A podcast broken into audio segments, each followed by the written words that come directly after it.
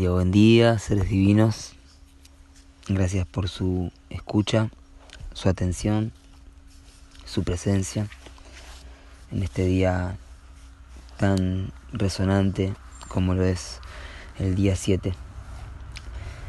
El día 7 de la luna concluye el primer ciclo de siete días que llamamos Heptada en el nuevo lenguaje en la forma universal que tenemos de comunicarnos en el lenguaje de la ley del tiempo, de estos códigos que son Cilio, hoy el plasma que tenemos en este día 7.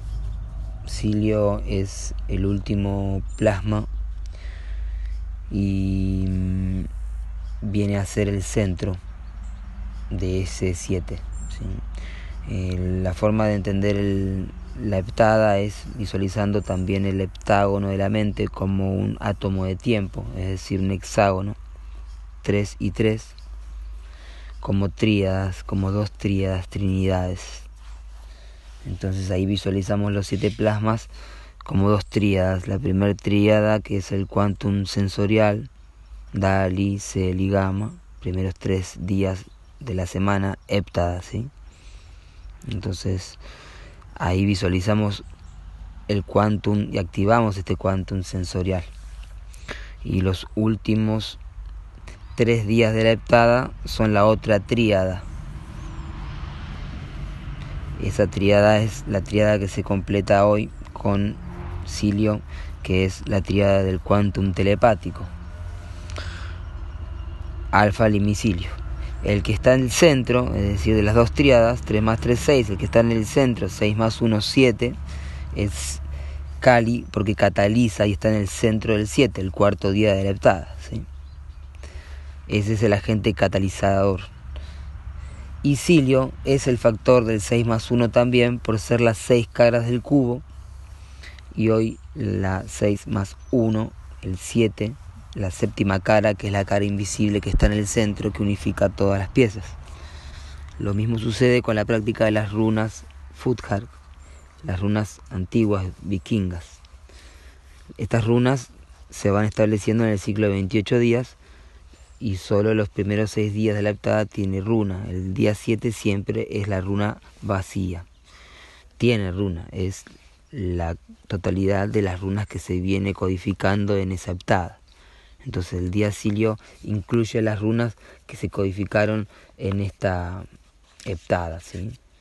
correspondiéndote también eh, con las runas están em, con el banco Psi, ¿sí? las placas de la membrana Psi, ¿sí? cuando estudiamos el banco Psi. Vemos las placas con las runas, ¿sí?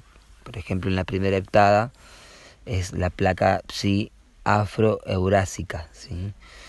Esta, esta placa es siempre en las heptadas rojas, las que inician, por eso es la, el proceso de iniciación este que estamos y podemos ver cuáles son las runas, ¿sí? que la runa Feju, Tsurisas, Raido, Kenaz, Ansus y Urus, ¿sí?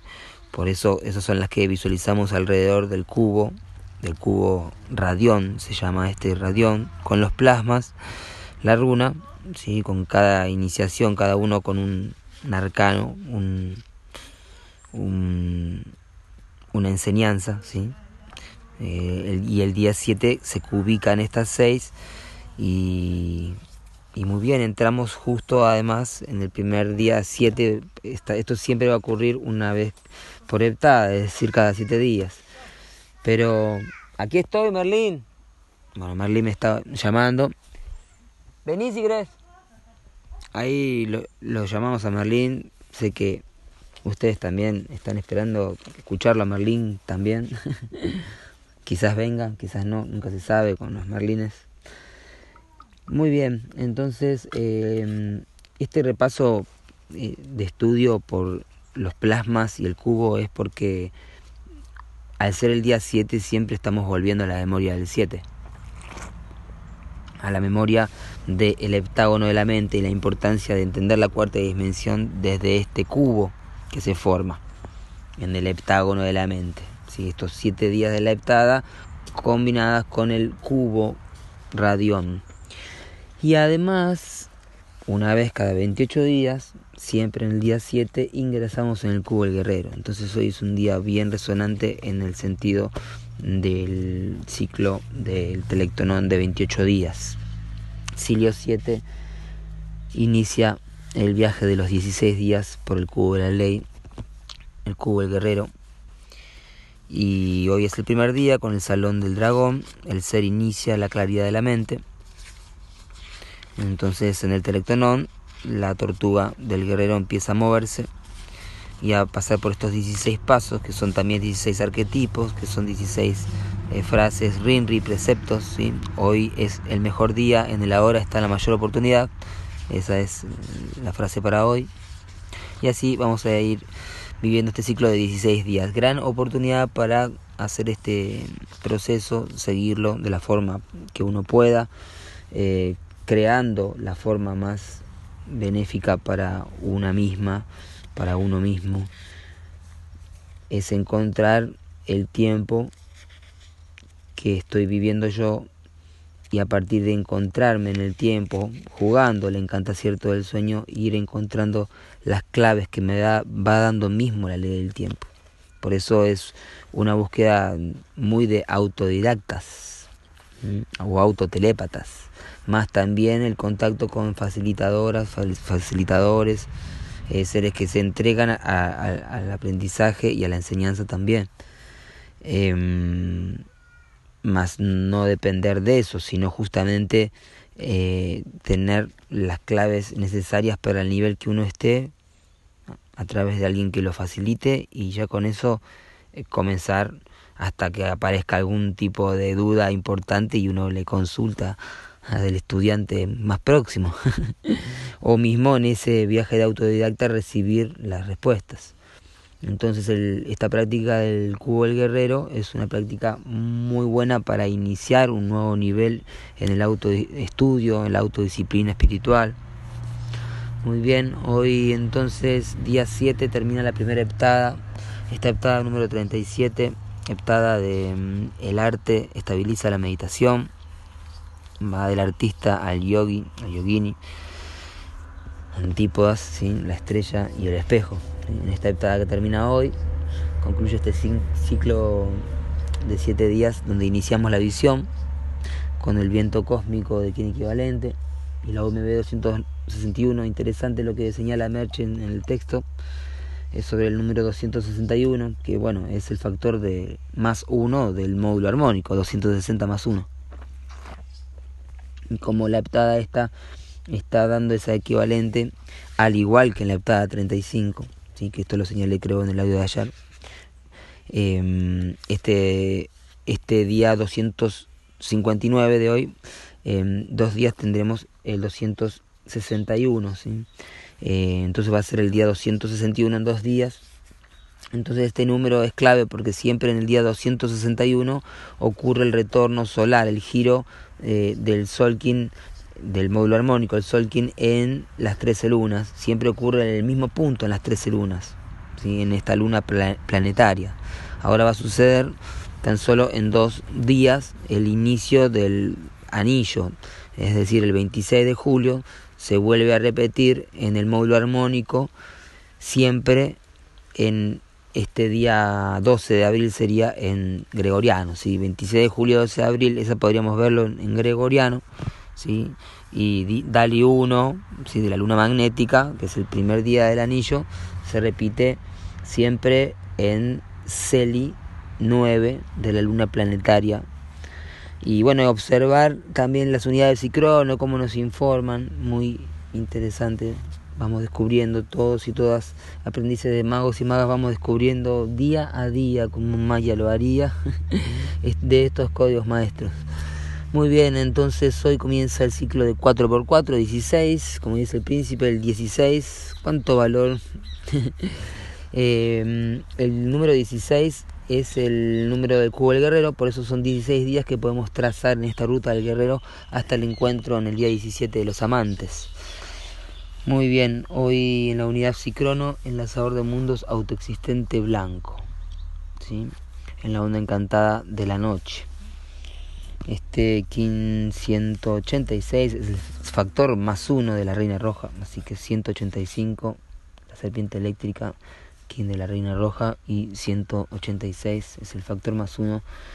Esta unidad Psicrono que nos conecta claramente con el pueblo de Oma del sueño más elevado, del buen, del buen sueño, buen soñar que tenemos la oportunidad de tomar contacto con la gente del futuro, con el pueblo de Oma, que son nuestra misma familia en un estado de conciencia eh, aún más elevado y en un nivel vibratorio ¿sí? de recuerdo universal que está para nosotros en el futuro. Entonces este recuerdo universal es el que tiene el antídoto a a las distintas problemáticas que tiene nuestro tiempo, nuestra humanidad, por haber vivido en la amnesia.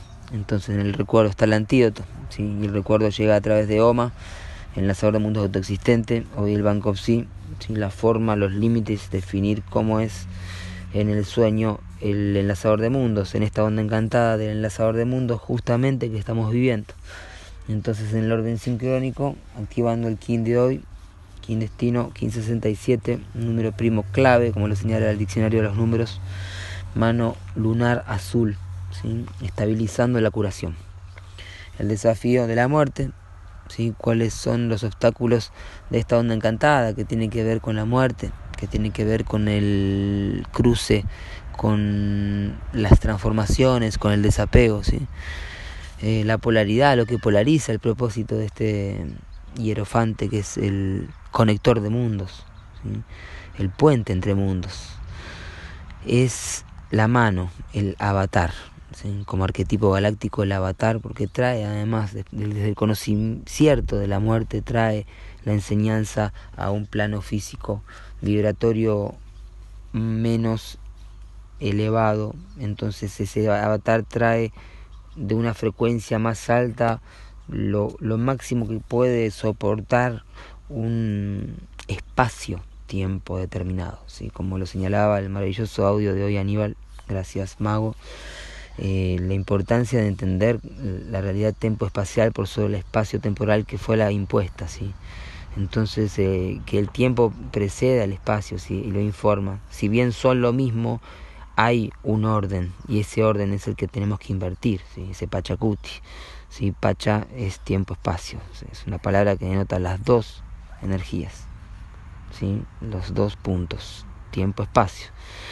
Entonces, sin tiempo no hay espacio. Sin espacio puede haber tiempo, porque el tiempo puede viajar en la cuarta dimensión sin la espacialidad de la tercera dimensión. ¿sí? Esto lo ejemplifica el mago en en cuando soñamos, ¿sí?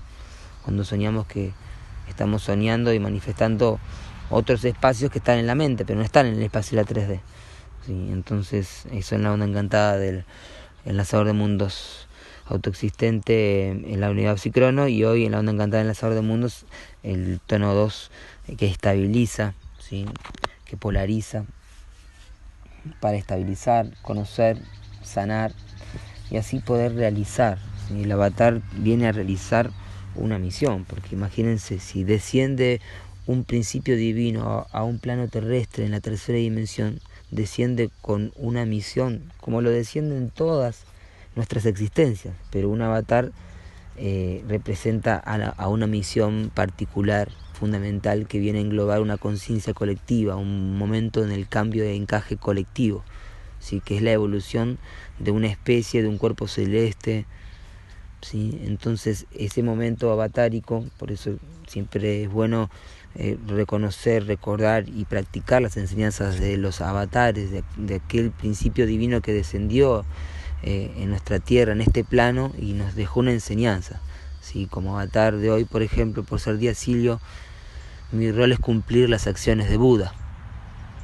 Ese es el avatar de eh, Gautama, ¿sí? Shakyamuni, que leyendo hace poco sobre tradiciones budistas que decían que Shakyamuni era un anterior a Gautama, y a Gautama también se le llamó Shakyamuni. Em, pero que había un, un Yagyamuni anterior al Buda que conocemos, Siddhartha Gautama, que había nacido 1500 años antes que Buda. Muy bien. Para buscar ahí en la historia universal, en el recuerdo universal. Entonces, eh, mi rol es cumplir las acciones de Buda. Yo descargo el electrón neutrón mental en el centro de la Tierra. Esa es la meditación que hacemos conectándonos con el octadero cristal, ¿sí? y, observando cómo este cristal expulsa ¿sí? una energía plásmica desde sus tubos de flujo, que son los dos tubos de flujo que, que hay en, en, que enraizan en la tierra, en el centro, en el octadedro, que tienen su, su origen ahí y, se van conectando con los polos y en los polos rueda, eh, ruedan los átomos de tiempo. Entonces la visualización de la meditación del puente arcoíris es clave en el entendicierto de las prácticas de ley del tiempo y un día como hoy sobre todo es eh, el día, la mejor oportunidad de hacerla eh, de perfeccionarla, de, canalizar algo nuevo. Siempre hay una nueva visualización. Yo me sorprendo porque me llevó mucho, mucho tiempo eh, poder eh, sentirme adentro de la meditación y poder visualizar como yo lo quería. ¿sí? Pero cuando superé algunos se trabas, eh, empezaron con más claridad también a manifestarse lo que lo que me satisfacía, me, satisface en un nivel también mental, porque uno tiene a veces como eh, intenciones de que una meditación sea de una forma o de otra y justamente la meditación eh, es soltar todas las intenciones. Así que muy agradecido de, de poder hacer esta meditación, lo, lo, hacemos en familia, o lo hicimos con la semilla, con Mica mientras Merlín se quedaba con la abuela, hicimos la meditación bien temprano y me uno a ustedes en la meditación con quienes los, lo hagan, con quienes ya lo hayan hecho, solos, solas, eh, por internet, por teléfono, eh, por telepatía, como en todos los medios, porque eh, de eso se trata, ¿sí? y de eso se trata estos días que nos estamos preparando para el Festival de la Nosfera, ¿sí? Y, creando, creando nuestras presentaciones, así que con mucha fuerza todos y todas unidos y unidas para, para que la Tierra eh, pueda estar cada vez más interconectada entre sí podamos cooperar con esa interconexión eh, y no boicotearla, ni destruirla, ni contaminarla, sino poder eh, unirnos a todos los reinos que están en favor de la evolución de la Tierra y tener la humildad de, de, saber eh, quebrar los viejos hábitos que nos esclavizan eh, con el orden artificial de la tecnósfera que siempre nos está pidiendo más y más y no nos permite realmente ser servidores, servidoras, guardianes y guardianas de la Tierra. Muy bien, hoy nos guía la tormenta lunar azul, ¿sí? ese es el poder de la autogeneración, así que nos guía ahí también la noósfera de esa tormenta magnética que yo soy otro tú. Y en el, el análogo de hoy nos guía, eh, nos complementa el humano lunar amarillo y este no es cualquier Kin 132 está en el centro, en el corazón del módulo armónico del Solkin en la armónica 33, la vacía, ¿sí? el humano no egoico, ¿sí? el biotelépata solar. Así que interesante el, apoyo que tiene esta mano como conocer y sanar, tener a la sabiduría y a la libre voluntad de hacerlo y de influenciar desde el no ego. En el desafío de esta mano lunar, la tercera dinastía, que yo dije segunda dinastía hace unos días, tres días, sí, y me equivoqué, es la tercera dinastía, eh, la Tierra lunar roja, portal de activación galáctica, Sí, Marlene. Ahí quiere venir y ya estoy terminando el audio. Acá estoy grabando el audio. y, y, esta dinastía como portal de activación galáctica redimiendo las generaciones perdidas en el recuerdo de las dinastías del navegante, de la navegación sincrónica, del viaje en el tiempo, ¿sí? de la evolución hipersensorial. Muy bien, la Tierra lunar en el antípoda de hoy y el poder oculto ni más ni menos que la primer generación perdida. Esto es muy interesante también observarlo. ¿sí? En el poder oculto Mago Cristal Blanco, que además fue el día que se descubrió la tumba de la Reina Roja. Eh, Muy bien, entonces ahí el mago encantando en su ronda de Merlín. Merlín está muy ocupado en sus asuntos con Arturo, claramente, porque hoy está la mesa redonda de Merlín, de los doce cristales, caballeros y caballerizas de la corte de Arturo, y Merlín ahí asistiendo. Y, em, encantando y universalizando todas las distintas prácticas espirituales, y que la magia de las trece lunas se unifique en una sola ronda, en un corazón cristal de la Tierra, para la evolución que nos lleva la conexión con Sirio, con Arturus, con las Pleiades, con Alcione, ¿sí? con el recuerdo universal de, los planetas perdidos, los analfas de Maldek, de, Mar, de Marte, y las distintas Atlántidas para el recuerdo universal y la pacificación de todos los pueblos. Que así sea, que tengan una maravillosa unión en este momento y les agradezco siempre sus presencias. In la catch.